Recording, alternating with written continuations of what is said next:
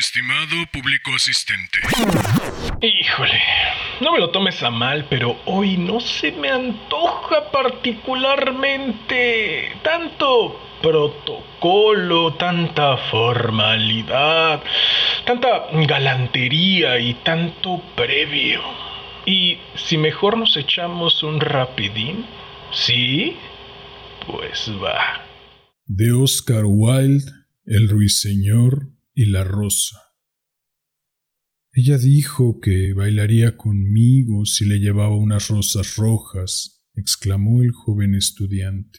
Pero no hay en todo mi jardín una sola rosa roja. Desde su nido en la encina le oyó el ruiseñor y miró por entre las hojas asombrado. No hay una sola rosa roja en todo mi jardín, gritaba el estudiante, y sus bellos ojos se llenaban de lágrimas. Ah. ¿De qué cosa más insignificante depende la felicidad?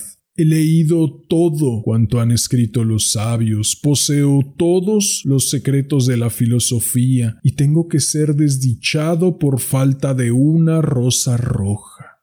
He aquí, por fin, el verdadero enamorado, se dijo el ruiseñor. Le he cantado todas las noches aún sin conocerlo. Noche tras noche he contado su historia a las estrellas y ahora lo veo. Su cabellera es oscura como la flor del jacinto y sus labios rojos como la rosa que desea, pero la pasión ha tornado su rostro pálido como el marfil y la tristeza le ha marcado en la frente con su sello.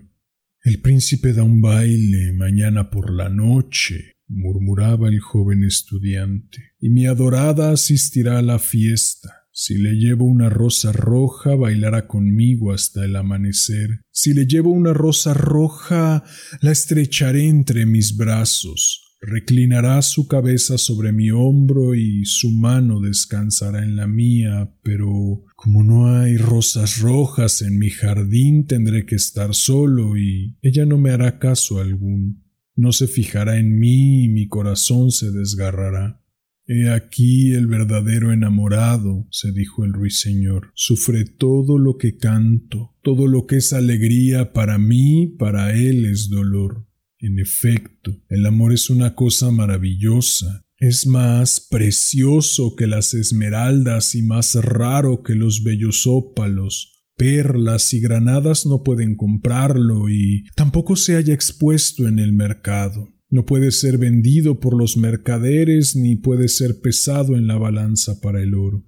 Los músicos estarán en su estrado, decía el joven estudiante. Tocarán sus instrumentos y mi adorada bailará los sones del arpa y del violín. Bailará tan vaporosamente que sus pies no tocarán el suelo y los cortesanos con sus alegres atavíos la rodearán solícitos, pero conmigo no bailará, porque no tengo una rosa roja que darle. Y dejándose caer en el césped escondió su cara entre las manos y lloró. ¿Por qué llora? Preguntó una lagartija verde correteando cerca de él con su cola levantada. Sí, ¿por qué? dijo una mariposa que revoloteaba persiguiendo un rayo de sol. ¿Eso es? ¿Por qué? murmuró una margarita a su vecina con una dulce vocecilla. Llora por una rosa roja, dijo el ruiseñor. ¿Por una rosa roja? exclamaron. ¡Qué ridiculez! Y la lagartija, que era algo cínica, se echó a reír a carcajadas. Pero el ruiseñor, que comprendía el secreto de la pena del estudiante, permaneció silencioso en la encina, reflexionando sobre el misterio del amor. De pronto desplegó sus alas oscuras y emprendió el vuelo. Sobrevoló la arboleda como una sombra y como una sombra cruzó los jardines. En el centro del prado se levantaba un hermoso rosal y al verlo voló hacia él y se posó sobre una ramita. Dame una rosa roja, gritó, y te cantaré mi canción más dulce. Pero el rosal sacudió la cabeza. Mis rosas son blancas, respondió, tan blancas como la espuma del mar, más blancas que la nieve en la montaña, pero ve en busca del hermano mío que crece alrededor del viejo reloj de sol y quizá él te dé lo que quieres. El ruiseñor voló hacia el rosal que crecía alrededor del viejo reloj de sol. Dame una rosa roja, gritó, y te cantaré mi canción más dulce. Pero el rosal sacudió la cabeza. Mis rosas son amarillas, respondió, tan amarillas como los cabellos de las sirenas que se sientan sobre un trono de ámbar, y más amarillas que el narciso que florece en el prado antes que llegue el segador con su hoz. Pero ve en busca de mi hermano, el que crece debajo de la ventana del estudiante, y quizá él te dé lo que quieres. Y el ruiseñor voló hacia el rosal que crecía debajo de la ventana del estudiante. Dame una rosa roja, gritó, y te cantaré mi canción más dulce.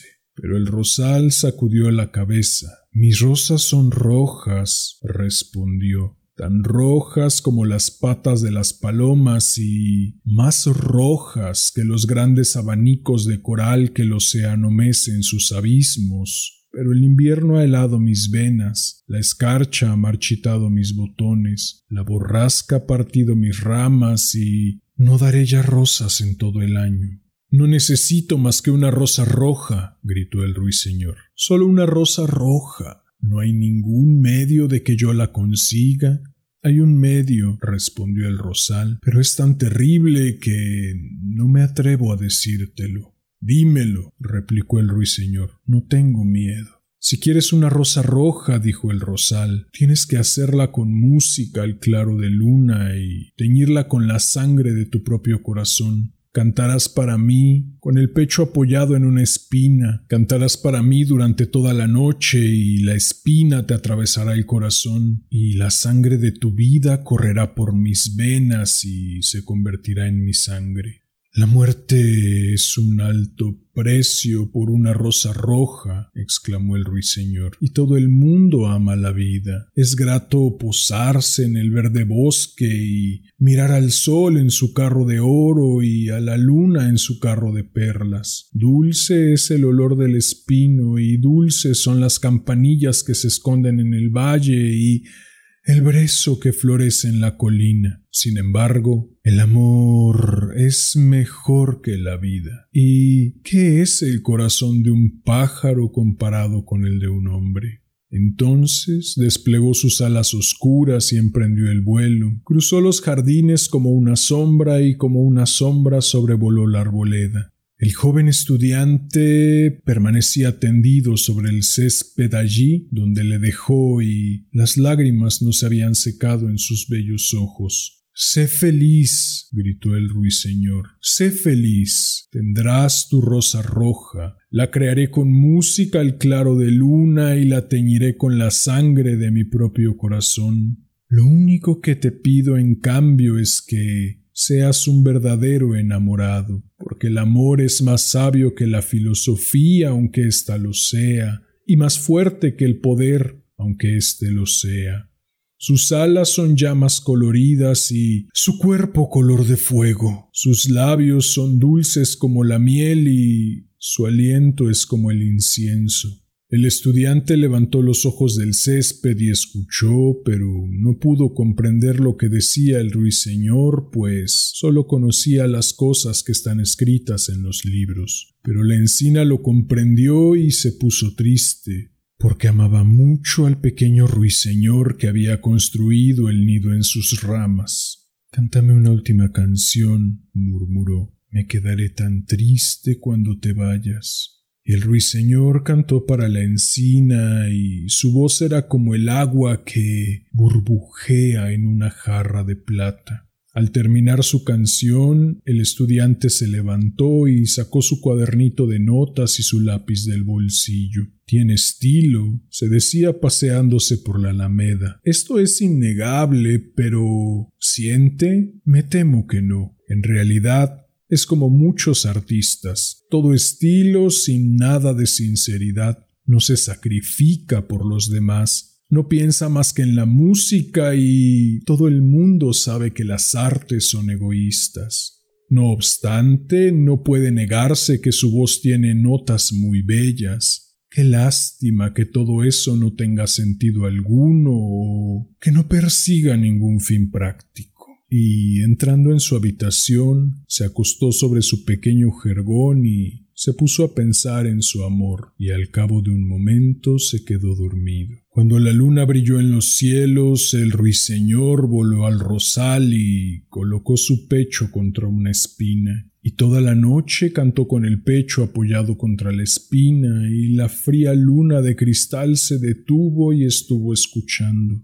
Cantó durante toda la noche y la espina penetraba cada vez más en su pecho y la sangre de su vida fluía fuera de él. Al principio cantó el nacimiento del amor en el corazón de un joven y de una muchacha, y sobre la rama más alta del rosal floreció una rosa maravillosa, pétalo por pétalo, canción tras canción. Primero se abrió pálida, como la bruma que flota sobre el río, pálida como los pies de la mañana y argentada como las alas de la aurora. La rosa, que florecía sobre la rama más alta del rosal, parecía el reflejo de una rosa en un espejo de plata, el reflejo de una rosa en una laguna. Pero el rosal gritó al ruiseñor que se estrechara más contra la espina, Apriétate más, pequeño ruiseñor, gritó el rosal, o llegará el día antes de que la rosa esté terminada. Y el ruiseñor presionó más contra la espina y su canto se hizo más sonoro, porque cantaba el nacimiento de la pasión en el alma entre un hombre y una virgen. Un delicado rubor apareció sobre los pétalos de la rosa, igual que enrojece la cara de un enamorado que besa los labios de su prometida. Pero la espina no había llegado aún al corazón del ruiseñor y el corazón de la rosa seguía blanco, porque sólo la sangre de un ruiseñor puede teñir el corazón de una rosa. Y el rosal gritó al ruiseñor que se oprimiera más contra la espina. Apriétate más, pequeño ruiseñor, gritó el rosal, o llegará el día antes de que la rosa esté terminada. Y el ruiseñor presionó aún más contra la espina, y la espina tocó su corazón y sintió un cruel espasmo de dolor Cuanto más acerbo era su dolor, más impetuoso salía su canto, porque cantaba el amor sublimado por la muerte, el amor que no fenece en la tumba. La rosa maravillosa enrojeció como el amanecer del cielo oriental, Purpúreo era el cerco de pétalos y purpúreo como un rubí era el corazón. Pero la voz del ruiseñor desfalleció y sus breves alas empezaron a batir y una nube se extendió sobre sus ojos. Su canto se fue debilitando cada vez más y sintió que algo le cerraba la garganta. Entonces su canto tuvo un último estallido de música. La blanca luna lo oyó y, olvidándose de la aurora, se detuvo en el cielo. La rosa roja le oyó, tembló toda ella de arrobamiento y abrió sus pétalos en el aire frío de la mañana.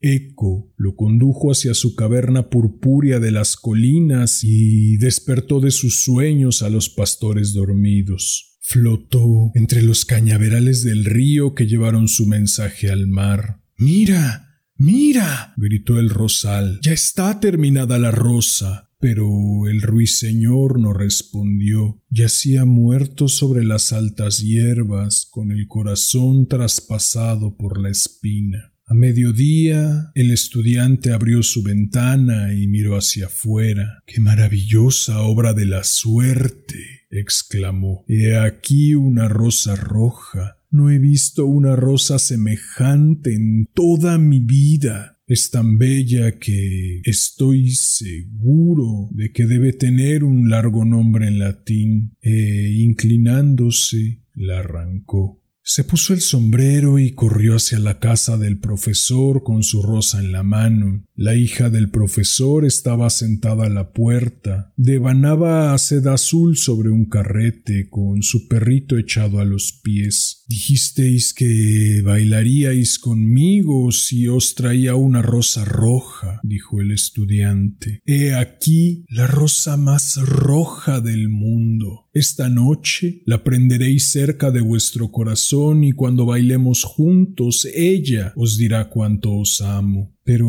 la joven frunció el ceño Temo que esta rosa no case con mi vestido, respondió. Y además, el sobrino del chambelán me ha enviado varias joyas de verdad, y todos saben que las joyas cuestan más que las flores. Bien, a fe mía que sois una ingrata, dijo el estudiante con aspereza. Tiró la rosa a la calle y cayó en la canaleta donde una pesada rueda de carro la aplastó. Ingrata. exclamó la joven. Os diré que sois muy grosero y después de todo, ¿quién sois? Solo un estudiante.